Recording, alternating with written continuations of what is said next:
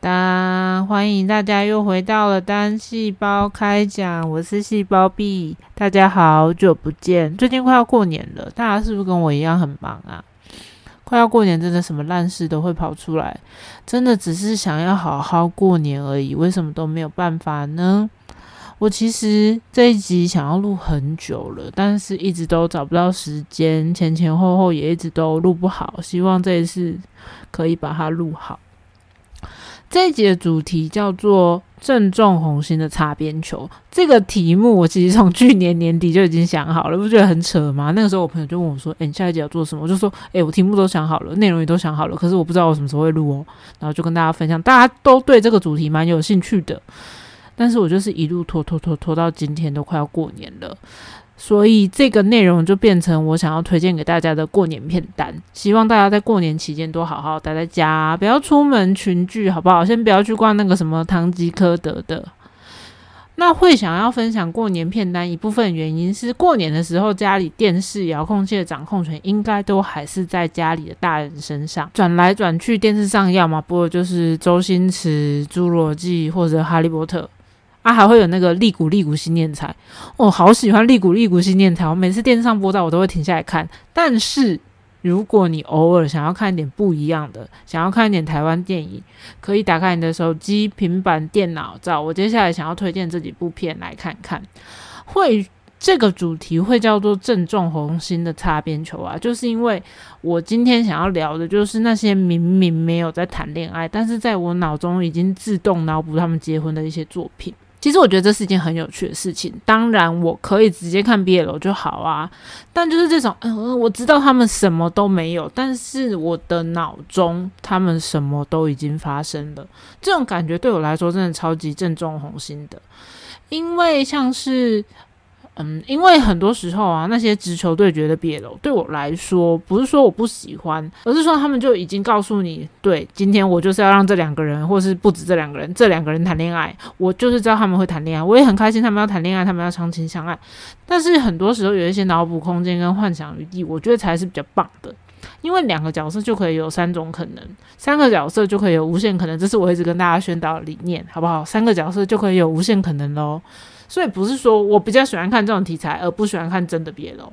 但是我是属于那种人家在旁边吃面，我会话说的类型。直男之间直来直往，好，有时候也不一定是直男，反正就是男生跟男生之间直来直往的相处模式。就是别有风味，大家也都知道，就是男生就是会动手动脚啊，口无遮拦呐，爱打嘴炮啊，讲话比较没有分寸啊。他们没有分寸的时候，我常常也会乱了分寸啊。我觉得很赞呐，越乱的地方我就是越爱。这不就是我们看毕业楼最爱、觉得最醍醐味的地方吗？好，那我们今天要来介绍的电影有四部。首先第一部我想要介绍的是《正头》。我会把这部片从记忆深处挖出来，是因为最近在过年嘛，大家都应该都跟我一样在整理房间。然后整理房间的时候，突然发现我有买正头同人本，我真的超震惊的，我怎么会买？其实我当年真的很喜欢这部片，也因为这部片很喜欢黄鸿升，所以我看到那本同人本，才把正头这部片从我尘封的记忆中唤醒。为了这一集，我重新去找这部片来看，它其实也是很多年前的片了。如果用我现在的心情来说，我给他一个评论，它是一部台味很重的作品，台湾味很充足。呃，怎么讲？很接地气。我觉得这部片、这部作品让台湾人有机会重新去接触所谓的八家将或者正头，但是我觉得真的只有到接触，你说要认识这个文化还很远。我自己小时候是会怕这些东西的。八家将啊，阵头啊，那些形象，我觉得多少会让人有一种敬畏之情，因为他都是很高大嘛，而且脸上的表情都是很固定，而且有一点点凶狠。加上我是一个亏心事做很多的人，所以我就是多少对神鬼有点害怕，所以小时候看的时候都会不太敢直视。不过看完这部片之后，就有激发我想要去更了解这块传统文化。我觉得这是这部片很难能可贵的地方。那我们来讲一下剧情。呃，这部片的主演是柯有伦跟黄鸿升，他们分别饰演阿泰跟阿贤。我重看之后，我才发现，诶，两个人在片里的互动并没有我体感的多。以前真的是滤镜开好开满呢。那柯有伦跟黄鸿升分别饰演的阿泰和阿贤，他们两个角色小时候其实是竹马竹马。那他们因为长辈就是两两个人的爸爸关系不是很好，所以他们两个人就变成有点类似竞争对手的关系。那阿泰就是那种父子关系不好，那爸爸跟他又不沟通，家家都会有本难念经的那种类型。那阿贤是因为爸爸的爸爸的关系，他们家在地方就是有头有脸。所以他就是属于那种比较输不起啊，对任何人都想要挑衅啊，觉得自己是最棒那种性格。不过后来两个人因为一些事情相处之后，阿贤的个性就有点被阿泰软化，他们两个就开始合作，试图想要改变正头现有的形式。那我觉得很香的地方是在于，他们两个人本来是很互斗的竞争关系，后来就变成两个人相亲相爱啊！我要我们要一起让正头更好啊！所以后面光是他们两个人站在一起，我就觉得兴奋的快要爆炸，就是很可爱又很香。加上我还另外很吃一个设定，就是晚辈跟长辈的感情很好这件事情，我真的觉得这个设定很萌。阿贤跟阿泰的妈妈感情很好。是什么意思？就是婆婆和儿媳妇的感情很好，不觉得很赞吗？呃，因为剧情的设定上，阿显是没有妈妈的，所以阿显在小时候可能有受到阿泰妈妈照顾。虽然阿显和阿泰是竞争对手，不过他们只要发生一些冲突，但是阿泰妈妈一出现，那阿显就会迅速软化，就会觉得，因为我很尊重你这个阿姨的存在。其实这个设定没有到非常明显，但是我用我的你知道。粉红泡泡滤镜就是可以把这个设定无限放大，觉得超级萌。而且这部片最后就是有那种一起打拼啊，他们一起得到了一个他们想要的目标。对这种设定真的是完全没有抵抗力。我觉得一起努力走过来的路是真的没有任何人事物可以取代的，只有他们两个人才懂得。不止两个主角啊，其他配角我觉得都非常出色。重看之后，我觉得还是有一些缺点，放在现在这个年代看，有一些设定上啊、用词上啊，并没有这么的符合现在的价值观。但是毕竟是很多年前的作品，加上我觉得瑕不掩瑜，很多地方我都还是觉得很感动。那关于这部片，最后想要跟大家说的是，如果你也很喜欢黄鸿升，但是你没有看过这部片，我是建议暂时先不要看这部片。不是说他在里面表现不好，而是我觉得他在里面表现太好了。你可以透过这个阿贤这个角色，很能感受到他为工作付出的那种努力的感觉。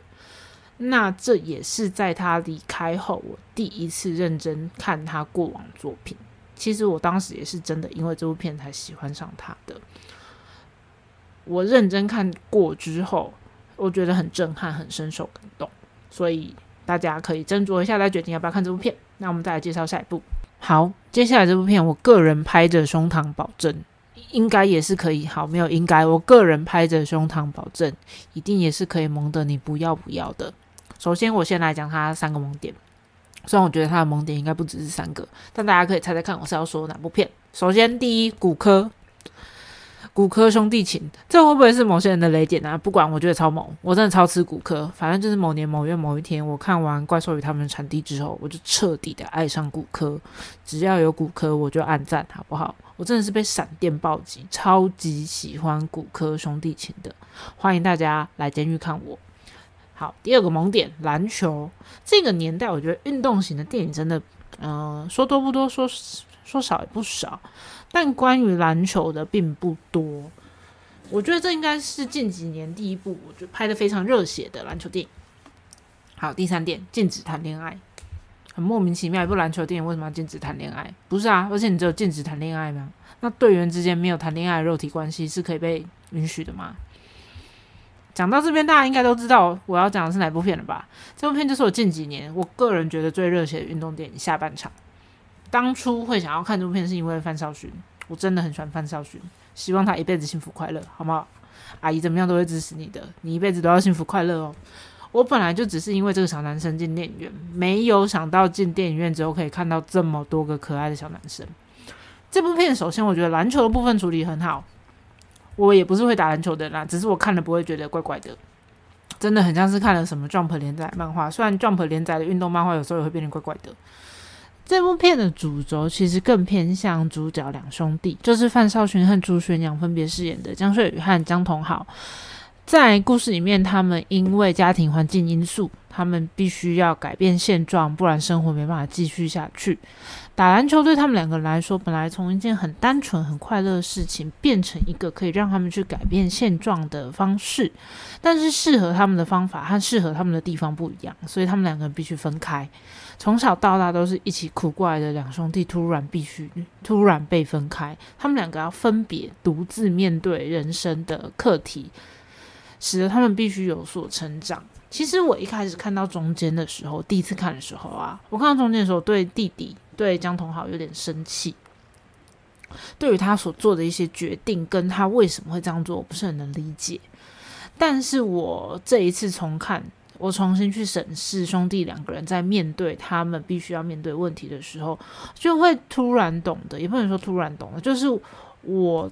会了解他们为什么会做这样子的选择，为什么弟弟会选择离开哥哥，为什么会去选择他想要走那条路？嗯，因为对他来说，那才是他可以为这个家去做到的事情，去付出的事情。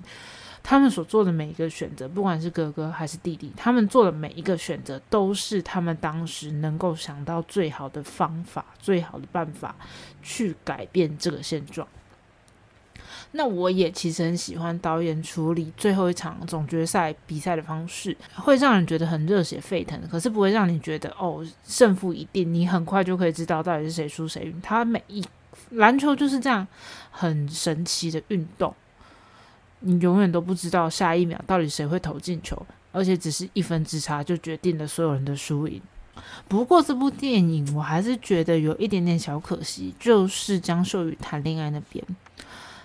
就我个人而言呐，我觉得这种类型的电影，毕竟主轴是运动嘛，我觉得恋爱可以把它压到比较后面的部分，不用这么着重。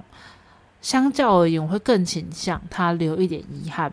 大家毕竟都还是高中生，所以可能当时还很懵懂。我觉得停留在暧昧阶段才是最好的，但他们已经过了暧昧那条线。对我来说就有点可惜，加上我前面有提到他们是禁止谈恋爱的，所以势必会有一些稍稍的遗憾发生。应该说遗憾吗？反正就是势必会被反对。对我来说，这并不是这部片的主轴，所以我觉得把它加进来真的是有一点点破坏这部片本身的调性，但不影响我喜欢这部片啦。只是我自己觉得有点可惜的地方。那最后，最后，因为兄弟两个人前面有冲突嘛，但最后兄弟大和解真的是有够可爱。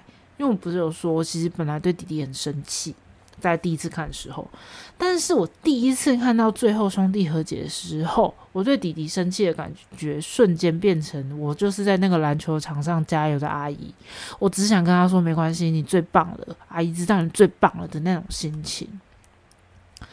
毕竟他们在打篮球之余，要面对的是他们人生的课题。他们兄弟俩也必须重新审视两个人之间的关系、家庭之间的关系。而且，如果你不吃骨科，其实没有关系。这部片有这么多小男生，你想怎么配都没有问题啊。其中就是有一条规定是，如果他们篮球队员之间打架，他们就要手牵手一整天呢。一整天代表的是一整天的亲密接触，一整天的十指紧扣。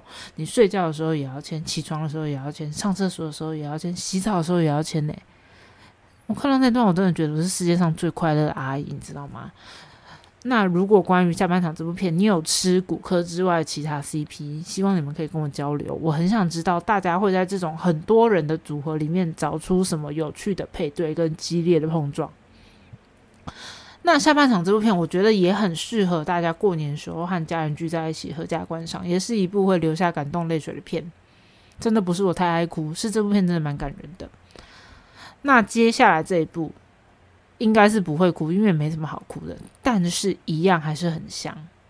这部片就是《狂徒》，我对这部片印象很深，一部分是因为我很喜欢吴康仁。另外一部分是我很喜欢上班不要看，大家知道上班不要看吗？就是有瓜吉的那个上班不要看。那《狂徒》这部片有跟上班不要看的影片合作，作为一支宣传。那支影片其实我觉得没有很好看。但我是因为那支影片才知道，哦，吴康仁有出演这部电影，那我应该要去电影院看一下，我才进电影院看。看了之后才发现，哦，很赞呢，而且不是那种我离开电影院之后才细细品味，觉得蛮赞的，而是我在看电影的中途，我就已经帮里面角色设想好各种不同可能。这部片主要男性角色，我们算三个好了，因为毕竟我们讨论别的节目，我们就看男性角色就好。三个角色。吴康仁饰演的彪哥，林哲熙饰演的廖文瑞，跟施明帅饰演的小队长。那彪哥跟廖文瑞他们一开始是因为一个误会，所以他们两个人才凑在一起。他们两个人对我，就我看来，他们两个角色都有一种因为这个世界太烂了，所以我就是有点半放弃的感觉。那彪哥在这个时候跟廖文瑞提出了一个看起来很异想天开的要求，很异想天开的想法。那廖文润没有料到彪哥是认真在看待这个计划，所以他们要去实施这个计划。在他他们两个实施这个计划之前，他们两个有一些互动。他们两个因为共同目标而努力，产生了一些革命情感。两个人都是对未来失去希望的人，尤其是廖廖文瑞。廖文瑞因为他的过往，他不知道他人生下一步怎么走。他遇到了彪哥，彪哥就像是他现在人生中唯一的浮木。他开始对彪哥有一种崇拜、依赖，可是他对这个社会跟这个是社会所有的人事物都还是充满了不信任。但他又别无选择。从故事的一开始，大家应该就可以发现廖文瑞是一个冲动的人，但我不会说他毫无成长。毕竟他也在社会底层翻滚，他要学习各种求生技能。他可能很多想法还不够成熟，但他会耍一些小聪明。他深知自己要死，绝对不能自己死，要大家一起死。而这就开启了整个故事真相的地方。大家真的很推荐大家去看。再来来说一下小队长这个角色。小队长这个角色相对而言，其实篇幅不算多，但我觉得他很香，真的很香，很重要。所以说很多次，真的很香。小队长这个角色，他对廖文瑞的感情应该也是很复杂的。他在里面是警察，他很努力的成为一个好警察，他很想要去相信每一个嫌疑人都是应该是无罪的。但我觉得这当中，小队长也包含了一些私心。至于私心是什么，我觉得大家去看电影，感受一下他们的相爱相杀、爱恨情仇。这部片很赞的点。在于他给观众很多不完整的内容，去把整个拼图给拼凑完全。我的不完整不是说很零碎，而是他给你很多个重点，就像是拼图一样，重要部分他会告诉你哦，这一块同样的颜色很重要，这一块同样的颜色很重要。可是旁边留白的部分，他都留给你自己，让你自己去想，让你自己去拼凑。这就是我所说的留给观众的想象空间，我觉得非常重要。这部片从它一开始院线上映到我为了这集节目重看，我应该看了四次还是五次有。我每一次看都会发现一些有趣的新观点，真的是一部很赞的片。但这个导演最近好像又要导新的片了，我非常期待，大家可以多多关注。这部片很赞，很值得大家找来看。好，那狂徒的介绍大概就到这边，接下来还有一部，接下来这部我觉得有点吃电波诶。我当初看完，我非常喜欢，因为我也是在河道上看人家推荐，我就想说，哦，又有邱泽，好像还蛮有趣的。那我看完之后，我很喜欢，我也推给，我也推荐给我身旁朋友。我身旁朋友看完评价也都还不错。那这部片就是《江湖无难事》。这部片当初很单纯嘛，就是我看到推荐，加上我很喜欢邱泽。为什么会喜欢邱泽？我那时候看完《谁先爱上他的》之后，我就马上爱上邱泽。我就是这么容易沉船，超级心甘情愿的。邱泽真赞。《江湖无难事》上映的时候，手上刚好有两张免费电影票，所以我就叫我们全家去一起去电影院看这部片。我看的时候就觉得真的很胡闹，胡闹出一个全新高度。而且这部片有一个很赞的地方，是它很好的表现出台湾电影可爱的地方。台湾电影可爱的地方是什么？就是用很有限的预算，而且也让人知道它就是预算有限，但是它尽力表现出他想要表现的东西。其实整部电影的前半部，我都觉得他的笑点啊，他的拍摄手法都比较偏直男式的互动。我觉得你要萌，我觉得还是萌得起来，但就是看个人。但最后大结局的时候。黄迪阳饰演的那个角色扑上去抱邱泽饰演那个角色的时候，我真的觉得他们两个不是真爱，就是已经结婚了。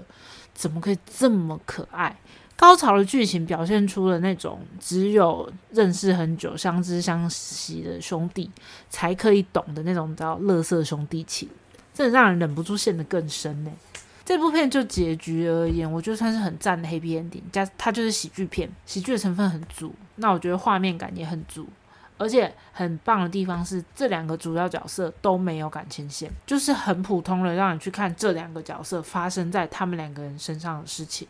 我真的很希望台湾可以更多这种不需要靠主要角色感情线来支撑的好作品。感情线这种东西就让我们脑补就好了，他们不一定要排出来，我们光想就可以想出十万字了。那这次我有花时间重看的就是以上这四部片，其实另外还有几部片也很符合这次的主题，有的是我没有时间看，有的是我真的找不到合法片源，所以我就没有机会重看。但我还是想要跟大家分享一下。首先，这部片应该是我看台湾电影的启蒙，就是《九降风》。这部片上映的时候，我应该还在念高中，就是去看电影需要经过爸妈同意的年纪。但那个时候呢，因为我很喜欢其中一个演员，我就很狂的报名了，有点类似现在特映会的东西。而且我还跟我妈说我要，呃，而且我还跟我妈说我学校要请假，我真的超不孝的。但我觉得《九江风》这部片呢，我找不到片源，有一点算是冥冥之中注定。因为它还是一个很多年的片，这种片呢，就是保留在记忆中，它才会是最美的。我现在重看感想一定会跟当年完全不一样，所以就让它停留在我记忆中最美好的样子就好。这部片我觉得值得推荐的地方是，那个年代的台湾影视生态还没有要让男演员去卖腐的这个念头。这部片呈现出来的就是青少年对于感情的迷惘。大家小时候或多或少都会对要好的朋友有一种莫名的占有欲，这部片有点着重于在叙述那个部分。一般的普世价值而言，大家都会觉得这种事情发生在女孩子身上比较多，但男生其实也会有，但是他们会用属于男生的方式表达，属于男生的方式表达，对我来说就是很香。其实这是一部有点让人难过的片子，没有这么适合过年看，但是我觉得是一部很棒的电影。再来一部就是切小金家的旅馆，这部片是我朋友当初推荐给我看的，我其实也只有看过一次而已，我觉得蛮舒压的，是小男生跟小男生的微碰撞，真的很微弱，但会想要推荐是因为这部片本身我觉得很适合过年看，所以想跟大家提一下。另外我很喜欢其中一个演员叫做林鹤轩，通常都称呼他大鹤。他就是一个很有喜感，看到他就会很开心的演员，所以大家如果想看他的表现，可以去看一下。光是看到他，我就会忍不住笑出来。那另外再推一部，这一部我觉得是大家过年真的在家闲到闲到你复仇者联盟都已经从一看到三还是四，我忘了它总共有几部，已经看到不知道要看什么时候再推荐给大家看。我不是说这部片不好看，而是它的时长真的太长了，要三个小时诶。当年他在院线上映的时候，我还甚至二刷还三刷，我有点忘记了，还硬憋着不去上厕所。拜托大家想去上厕所就去上厕所，好不好？这部片就是《卡诺》，《卡诺》当初也是红极一时，也是认识一大票小男生。里面每一个角色都超可爱的，就是你想怎么配对就怎么配对的 A 加 B 欢乐自由配。棒球场上的汗水和泪水。所有人都为了同样的一个目标在努力，而你的对手也是为了同样的目标在努力，但赢家只能有一个。在这个拼了命去争取的过程中，小男生跟小男生可以培养出什么不一样感情？我真的觉得超快乐的。好，以上这几部片就是我这次想要推荐给大家。那现在正中我红心的擦边球。大家如果有什么也是属于这个类型的电影，也不一定要是电影，这个类型的作品，也都可以推荐给我。但是我本人不看恐怖片，请大家不要推荐恐怖片给我。今天的节目大概就到这边，但最后还有我们例行的推荐时间。虽然今天一整集都在推荐，但是我想要推荐另外一部我最近有在追的台剧《王牌辩护人》，主演是胡宇威，很单纯的，我就是因为胡宇威才去看的。那会想要拿出来推荐，一定是有另外一个男性角色可以被拿出来说嘴，对不对？另外一位就是陆思敏。我当初除了因为胡宇威想看，新闻标题下的非常耸动，写什么胡宇威拍戏弃剧中爱人，只想和陆思明搞 CP。台湾记者真的很会标题杀人，但是我就是你知道脑波很弱，我就看了。刚看第一集的时候，我真的觉得超难看的。就是刚看第一集的时候，我其实觉得嗯没有很喜欢，因为他开头就做的很怪，他开头做了一个动画，做的非常烂，所以我第一集其实看的很痛苦。然后看完就想说，哦还好只有第一集，接下来就随缘吧。然后就一直一路放放放放放放到元旦假结束，发现诶，他做到第六集了。然后那个那个年假我又完全没出门，我就想说好，那我来看一下好了。看完真的觉得有够香诶，有够香指的是什么？其实男孩子香对我来说是很正常的，毕竟我就是靠吸男孩子为生的。最可怕的是这部片女孩子也都有够香，又香又可爱。你知道，漂亮的人跟漂亮的人在一起就是真香，两个漂亮的人在一起真的是好快乐哦。我没有料到这部片我。是女性角色吸引我的程度更胜于男性角色，但都很棒。以台湾现在的制作团队来说，我觉得剧情的编排跟拍摄手法都已经做的算是蛮好的。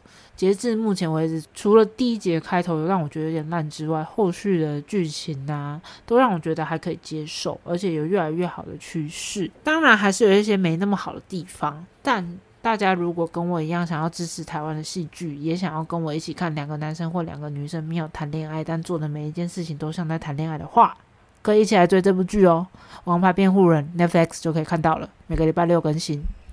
好，今天就到这边，大家新年快乐！不要出门，在家追剧，大在家看电影才是最安全的，好吗？啵啵。